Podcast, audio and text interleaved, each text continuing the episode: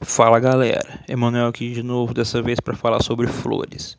Mas não as flores, as flores que estão habituados, com cheiros suaves, agradáveis e perfumados, mas sim uma flor com odor fétido, como se fosse carne podre.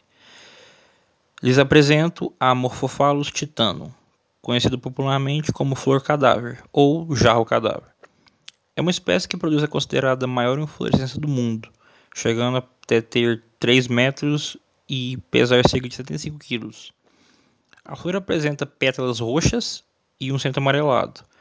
É uma planta de difícil cultivo mesmo com as condições ideais, fazendo com que ela seja bem difícil de ser vista na natureza.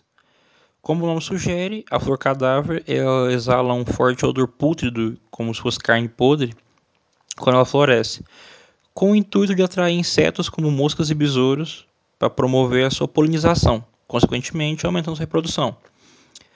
O centro amarelado da flor cadáver tem a capacidade de aumentar a temperatura chegando até 36,6 36 graus Celsius, para aumentar a propagação do seu odor.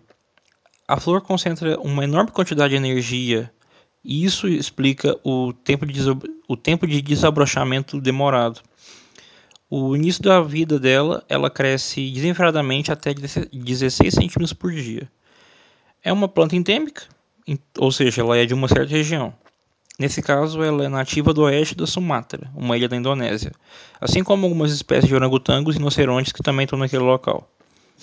É uma planta ameaçada de extinção devido ao desmatamento das florestas tropicais e foi descoberta em 1878 pelo botânico italiano Odoardo Beccari. Essa espécie pode viver até 40 anos, porém nesse meio tempo ela, ela floresce apenas duas vezes na sua vida. Porém, existem poucas informações sobre essa planta, então muitas coisas são desconhecidas. E aí, pessoal, o que vocês acharam?